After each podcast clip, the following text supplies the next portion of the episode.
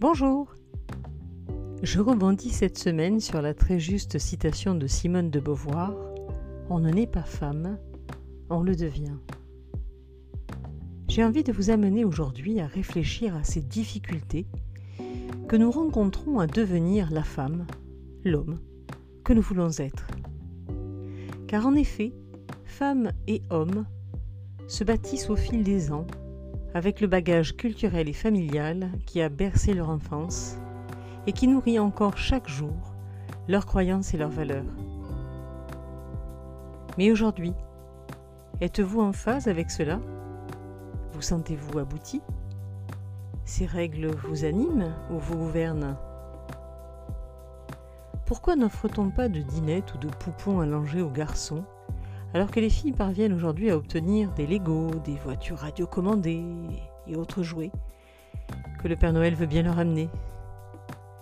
De nos jours, les hommes ont pourtant le même droit, le même devoir au niveau de la famille, du domicile, des tâches ménagères et autres. Malheureusement, vous entendez encore ces petites phrases. Lâche maman, viens plutôt bricoler avec moi. Un garçon, ça ne pleure pas.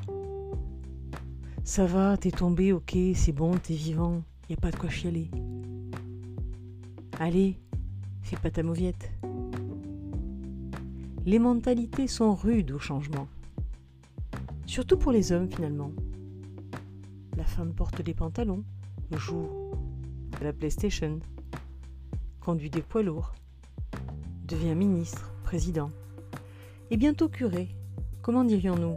Curette Même s'il nous reste encore quelques barrières à faire tomber, je pense que nous avons gagné notre égalité et ne devons jamais la perdre.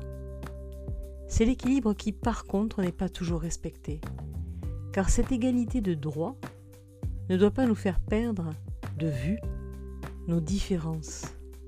Essentiellement physiques, certes, mais nous sommes différents. Nous sommes égaux mais différents et surtout complémentaires.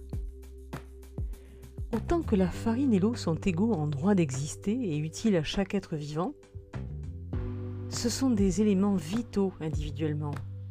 Eh bien, ensemble, ils sont complémentaires et permettent, entre autres, la fabrication du pain. C'est la richesse de nos différences qui crée l'osmose d'ailleurs. Mais euh, revenons au questionnement de départ. Suis-je devenue la femme que je veux être? J'y travaille, j'y veille, j'y viens. Comme dirait Simone, je le deviens. Et vous? Êtes-vous devenu l'homme, la femme que vous voulez être? Bonne semaine